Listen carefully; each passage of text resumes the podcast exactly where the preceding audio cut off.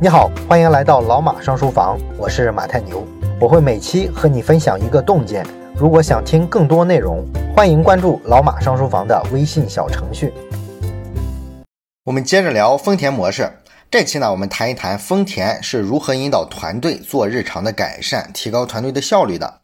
那么我们之前说了，一个好的领导者需要提升自己，需要提升别人，但是呢，这还不够。领导者更重要的任务啊，实际上是宏观层面的，也就是他要带领这个团队持续的、不断的达到目标。那么这方面要怎么做呢？丰田模式这本书呢，总结了三个方面的经验。首先呢，是在组织架构上，丰田不是很扁平化。哎，这一点很有意思啊，跟我们一般接触的企业不一样。现在呢，是个企业都得强调我们的管理啊，多么多么扁平化，没有太多层级，领导跟下属之间可以直接沟通啊，不需要层层汇报，效率非常高。因为大家呢都讨厌那种非常传统的等级森严、层层汇报的组织形式，所以说呢，就导致啊，在管理创新上，大家喊扁平化，几乎成了政治正确了。在这个年代呢，你敢说，哎，我们的组织不是很扁平化，确实呢是需要一点勇气的。那么丰田为什么不选择把组织团队扁平化？扁平化了不是显得很亲民、气氛很好、沟通效率很高吗？这是因为呢，任何的组织形式都有它的优点，也有它的缺点。而丰田呢，更看重的是扁平化带来的这些缺陷、麻烦。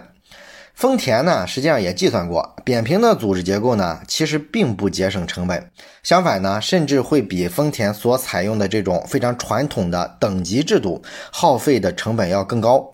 在扁平化的组织里啊，确实层级是少了，但是你要想想，层级为什么而存在？不就是因为领导的精力有限，然后团队组织的规模越来越大，他管不过来吗？啊，所以领导才会设置一个下级领导，让他去带自己管理。然后组织如果继续扩大，这个下级领导也管不过来，就需要再往下授权。本质来说，这个所谓的层级其实是一种授权管理的体系。只不过呢，授权的次数多了之后，层级就变得越来越多，出现各种副总、各种总监、各种经理、各种副经理等等等等。那总经理呢，就从这些中间层级这儿获得基层的信息。所以他必然不太接触一线员工，可能也不太认识，这就很容易造成信息的不对称、决策的失误。所以说现在流行的说法才会说要把组织扁平化，把中间层级呢尽量的减少，最好就三级，总经理下边是经理，经理下边是员工，这就叫非常经典的扁平模式。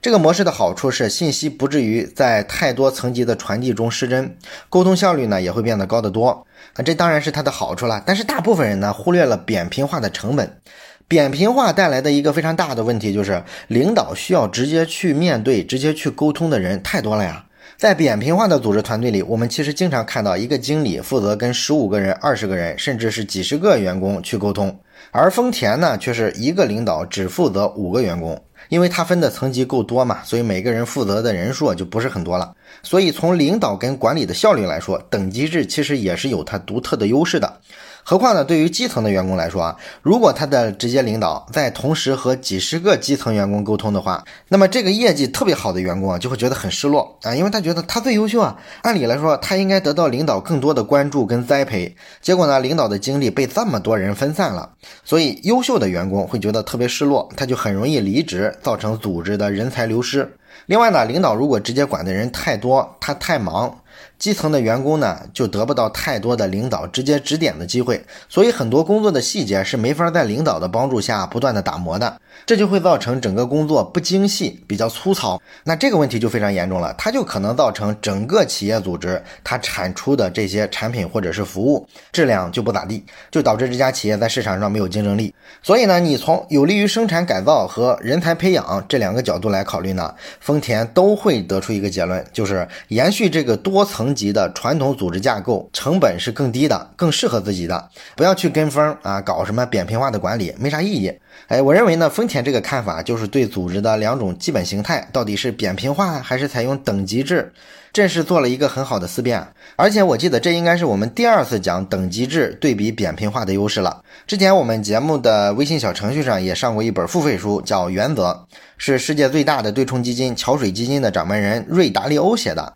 那么那本书里啊，达利欧就介绍了他们桥水采用的组织架构。这么成功的一家基金公司，在组织架构上采用的居然完全是一种等级制，甚至有点像我们的国企。你比如说，他们要求啊，对人负责，对自己的领导负责，出了问题，领导会首先责难直接负责人，而不是我们大家流行的那个所谓的我们要就事论事儿，要对事情负责，完全不是这样的啊，就是问责制。那么很多朋友啊听了之后就跟我留言说，这个特别难理解，跟我想象的所谓的先进的管理方式啊完全不一样。那这事儿就很有意思，等级制是一种落后的管理方式吗？其实呢，组织管理啊没有对错之分啊，所有的组织管理面临的问题都是一样的，只不过呢，不同的解决方案它的侧重点不同，适合的行业、适合的企业也不同。那么总体来说呢，如果说需要这个企业的基层员工发挥创意的，可能这个扁平化就更有一些优势。因为员工被管制的色彩轻一些，他有发挥创意的空间嘛。如果说需要企业的基层员工严格执行的，那么等级制仍然是非常有效的一种管理方式。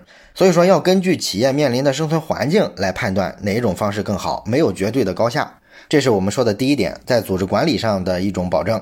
那么丰田做的第二点带动团队精益求精的举措就是权力下放。刚才我们说了，等级制常常面临的问题就是基层的员工跟高层的领导啊不见面啊，没什么机会沟通，那这就很容易导致啊信息不对称。基层接触市场、接触客户啊，了解实际情况，但是他们没有决策权，也因为和领导隔了太多级，没法直接跟领导提出建议。而这个高高在上的领导呢，有决策权，但是呢他又不了解真实的情况，很容易做出一些脱离实际的决定，让基层的人看了之后啊，就天天在那抱怨，说是外行在指导内行。那么丰田怎么解决这个困难呢？丰田的做法就是充分的授权，让一线的人去做决策。当然了，这个说法说起来很简单，是吧？而且大部分企业也都是这么喊的。但是呢，往往到了真要给基层授权的时候啊，所有的组织领导者都会害怕，害怕组织失控啊，所以也没有很充分的授权。那么丰田的做法呢，是大量的限制中间层级的领导人的个人权利。用这种方法来达成目标啊，这是什么意思呢？我举个例子来说吧，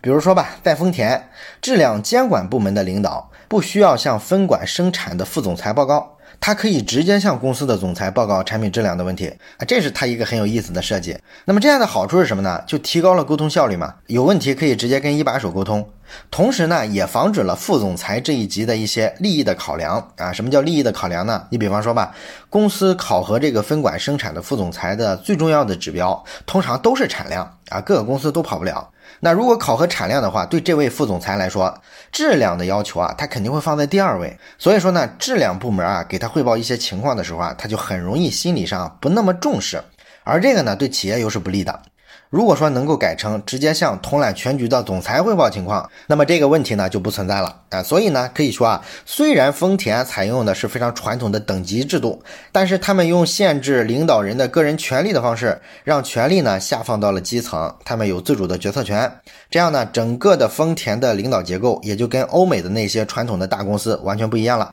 当然，也跟我们传统的国企不太一样了啊。丰田的组织形式呢，虽然看上去是等级明确的，是自上而下的。但是呢，组织领导的力量却是自下而上的，基层承担了大部分分析信息、决策判断之类的这些原本领导人该执行的事情，高级管理者呢不会直接介入到管理或者是监督之中，哎，这一点呢就非常重要。那么在实践中呢，其实很多人啊都吃过自上而下的管理方式的亏，哎，我们知道，你像打造团队的模式，最常见的就是一个牛人出来创业了，一开始呢没钱没资源，所以呢他肯定吸引不到特别牛的人，组成的这个团队啊主要是些二三流的。的人才，那么为了让团队尽快的打仗，这个牛人呢就会直接告诉团队的每一个人，你们该怎么怎么做。让团队的成员扮演这位牛人的手脚，他们去执行就行了。而这个牛人呢，扮演的是大脑的角色，他来做所有的决策。那么很多小公司创业一开始的时候啊，都是采用这种架构、这种方式。那么这种方式啊，通常来说早期容易很成功，跑得也特别快，因为他是让最聪明的人在做决策，而且呢说一不二，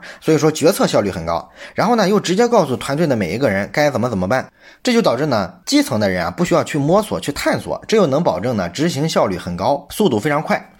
但是呢，我们通过观察又能发现，这样的团队模式啊，要走得很远，或者说做得很大，概率呢也不是特别的高。因为没有能力特别强的员工，他会甘愿于永远当一个机器人，一板一眼的执行领导的决定。所以这种模式下成长起来的人才啊，很容易流失掉。当然了，特别牛的人也很难招进来啊，因为他进来发现特别难受啊，没有什么决策权，没有空间。所以啊，总的来说，这种纯粹的自上而下的模式啊，是有极大的弊端的。它可能能够在短时间内创造一次特别大的突破，但是没法持续性的、长久性的表现出色。那么在丰田呢，是怎么用自下而上的领导力去弥补自上而下的机制的缺陷呢？其实他们靠的是丰田最重要的领导者，就是工作组的组长。他们分好多工作组，选出一个组长，然后组长下面呢又有好多个小组长。这些组长、小组长呢级别并不高，但是他们却是丰田的企业领导力的最重要的部分。因为他们直接接触基层的客户，向客户呢传递价值，然后呢又在公司内部啊承上启下。高级别的领导者呢，并不是汽车的制造者，他们不可能发现问题、发现原因，组长们才有这个能力。所以丰田就把这帮组长推出来，让他们成为领导力的最核心的部分。这是我们说的第二点。那么第三点，丰田追求团队精益求精的措施就是流程诊断。这个流程诊断的办法呢，简单来说就是把每一个生产环节啊，非常详细的给它拆解开。注意啊，要足够的详细，细到说啊，这一个生产流程里面工具是摆放在哪个位置，然后呢，员工伸手拿零件的时候需要几秒钟，生产过程中有多少个环节需要员工站起来走动，走动呢又走了多少步，等等等等，把这些细节都给它量化出来，然后给这个流程里所有这些细节指标打分儿。啊，分值呢是零到一百，如果能打到一百分就不需要改进，分值越低呢，就意味着要改动的幅度越大。然后呢，定出目标来啊，要改进到什么程度？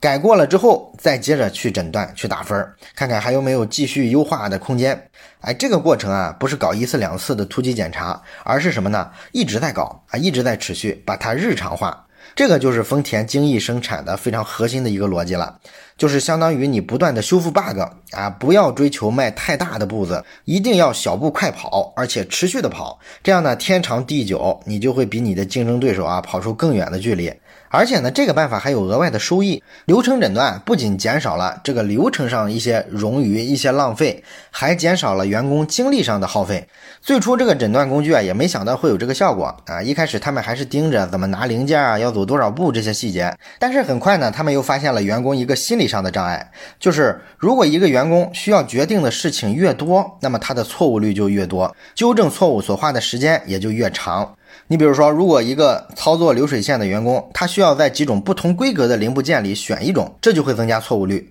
或者说呢，安全带的颜色有好几种，他在选颜色的时候也容易造成错误率。所以通过这个流程诊断呢，他们还发现了员工心理的负担是过重的，所以这个地方呢就做了调整，让每个人啊在工作里需要做决定的地方减少到两处或者是两处以下，这样错误率就大幅的降低了。那么通过上面讲的这三种精益管理的办法呢，丰田的这个团队效率啊，咱们是有目共睹的。世界各地的汽车厂，甚至是汽车以外的其他行业的大龙头企业，都要去丰田学习啊。原因呢就在这里。好的，关于团队效率提升的部分，咱们就讲这么多。感谢你的收听，咱们下期再见。最后说一件事儿，咱们节目啊最近拉了一个微信群，如果你有什么话题想直接跟我或者是跟其他的听友朋友啊交流讨论的话，可以加一下这个群。加群的方法呢，就是先找到老马上书房的微信公众号，然后在底部菜单栏上有加群两个字，点击之后啊就会弹出二维码，扫码就可以进群了。